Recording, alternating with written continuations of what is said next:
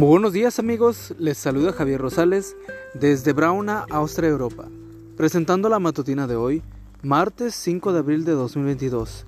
La matutina de jóvenes ya por título, Salvado por la buena fama. La cita bíblica nos dice, la santidad es el adorno eterno de tu templo. Salmos 93.5. Algunas personas creen que vivir una vida santa tiene más que ver con lo que hacemos que con lo que somos. Nada más alejado de la realidad. Aunque también es cierto que lo que somos se refleja en lo que hacemos, y créeme, la gente lo nota. En el versículo de hoy el salmista dice que la santidad es el adorno del templo de Dios, y lo mismo puede decirse de nuestra vida, como ilustra la siguiente experiencia. Después de predicar en una serie de evangelización, iba de regreso a la ciudad donde vivía con su familia. Cuando el autobús entró en la terminal de transporte, miró que el reloj marcaba la una de la madrugada. Lo más seguro era tomar un taxi certificado, pero quizá por el cansancio obvio, este pasó y se paró en una zona diferente.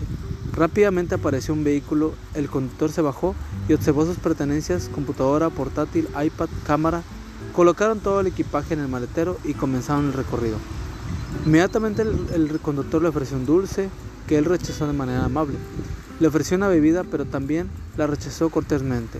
Le ofreció pan con mermelada y varios otros alimentos. El joven pastor le dijo, Caballero, gracias por su amabilidad, pero no tengo la costumbre de comer entre comidas. Asombrado, el conductor le preguntó, ¿podría repetirme la dirección a donde lo debo llevar?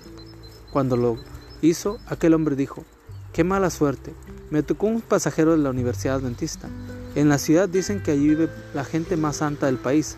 Mire, le daré un consejo, nunca tome un taxi fuera de los autorizados. No se exponga a personas como nosotros, que trabajamos en este gremio para robar y adueñarnos de las pertenencias de los pasajeros. Llegaron al destino, el conductor le entregó todas sus cosas y se marchó. El joven ministro entendió que estuvo a punto de ser asaltado o incluso asesinado. La reputación de los cristianos adventistas lo había salvado.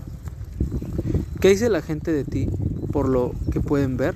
Si bien es cierto que el exterior no define nuestro interior, sí lo refleja. Hoy quiero invitarte a vivir una vida que refleje el amor de Jesús, que cuando los demás te puedan conocer, puedan ver a Cristo a través de ti.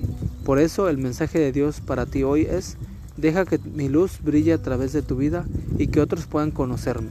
No tienes que dar un discurso, solo vive para mí. Y amigo y amiga, recuerda que Cristo viene pronto y debemos de prepararnos y debemos ayudar a otros también para que se preparen, porque recuerda que el cielo no será el mismo si tú no estás allí. Nos escuchamos hasta mañana. Hasta pronto.